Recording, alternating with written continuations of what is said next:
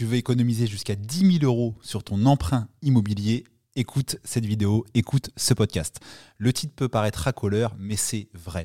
Je vais vous partager une astuce qui est relativement facile de mettre en place et qui change fondamentalement la situation au moment de revendre votre bien immobilier. Pour attester de mes propos, j'ai regardé les cinq dernières offres de prêt que j'ai reçues de la part de mes clients dans mes agences immobilières. On est en décembre 2023 au moment où j'enregistre cette vidéo, ce podcast. Je tiens ici une offre du Crédit Mutuel. J'ai ensuite une offre de la Caisse d'épargne, comme ça il n'y a pas de jaloux. J'ai ensuite une offre du Crédit Maritime, une banque un peu plus rare. J'ai enfin une banque de la BNP et pour finir, euh, la Caisse d'épargne deux fois.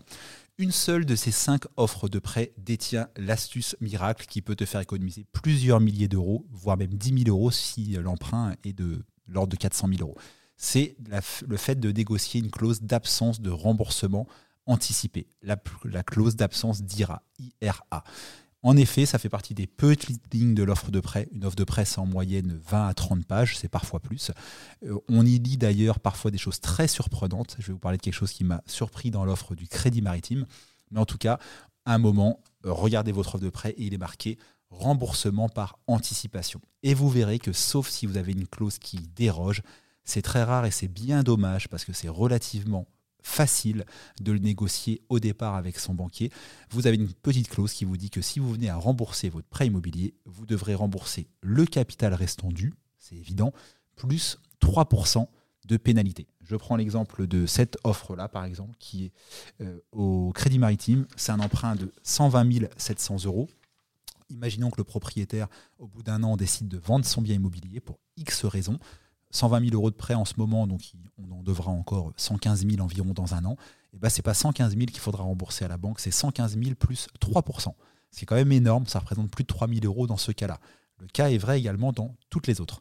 J'ai un seul de mes clients, parmi les 5 offres de prêt que je viens de citer, qui a réussi, pensé tout simplement à négocier, c'est avec le Crédit Mutuel en l'occurrence, cette fameuse clause qui permet de s'exonérer de l'IRA.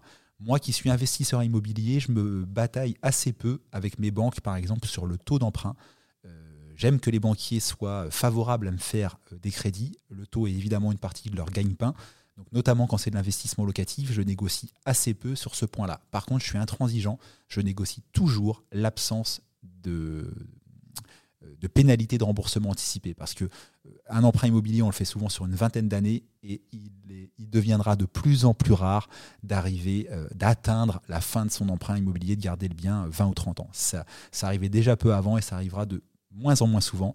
Donc on sera de plus en plus souvent confronté à une pénalité à rembourser à la banque si on oublie de le négocier. Posez la question dès le début de la relation avant à votre banquier et vous verrez que dans au moins un cas sur deux, il est facile d'obtenir cette clause d'exonération. Le petit truc qui m'a très surpris est comme quoi dès que vous recevez un contrat, il faut le lire. Moi, quand je reçois une offre de prêt de ma banque, et je fonctionne comme ça avec tous les contrats, mais en tout cas une offre de prêt, je l'imprime, noir et blanc, recto verso, je prends un surligneur et je surligne tout ce qui me paraît étonnant. Je signe jamais un contrat important sans avoir lu les petites lignes. Et dans cette offre de prêt, noir sur blanc, du crédit maritime, la banque se réserve la possibilité d'user d'un droit de visite sur le bien immobilier qu'elle finance.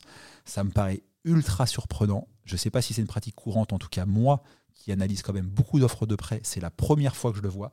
Au crédit maritime, le banquier contractuellement écrit dans cette offre de prêt qu'il a le droit, en prévenant évidemment l'emprunteur, mais de venir visiter le bien immobilier qu'il a financé. Quel est le but Peut-être euh, en absence d'un emprunt hypothécaire, peut-être de vérifier que le bien n'a pas été vendu, parce qu'on peut avoir des gens qui sont tentés de vendre un bien et de ne pas rembourser le prêt immobilier, ce qui est possible techniquement si vous n'avez pas d'emprunt hypothécaire. Euh, je, je vois que ça comme raison de le faire. Il y en a peut-être d'autres, mais en tout cas, moi, je ne signerai pas, à titre personnel, une offre de prêt dans laquelle mon banquier m'impose un droit de visite sur le logement qu'il finance. C'était le petit truc bizarre que je viens de lire dans cette offre de prêt.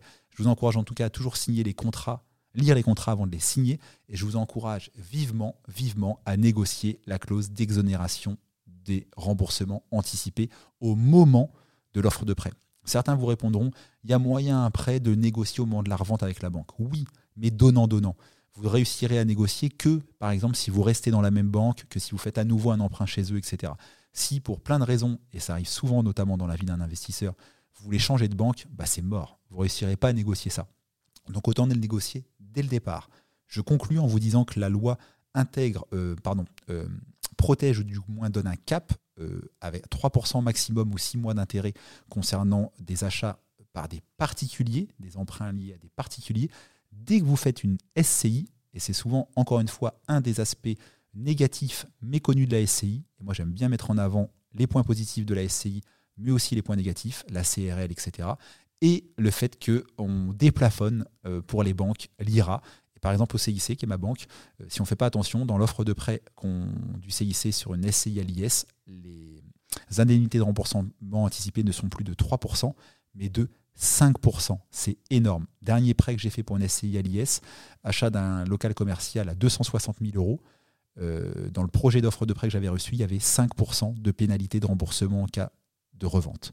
Imaginez, 5% de 260 000 euros, c'est énorme. Ça fait plus de 10 000 euros. J'ai réussi à négocier cette clause-là avant de signer mon offre de prêt.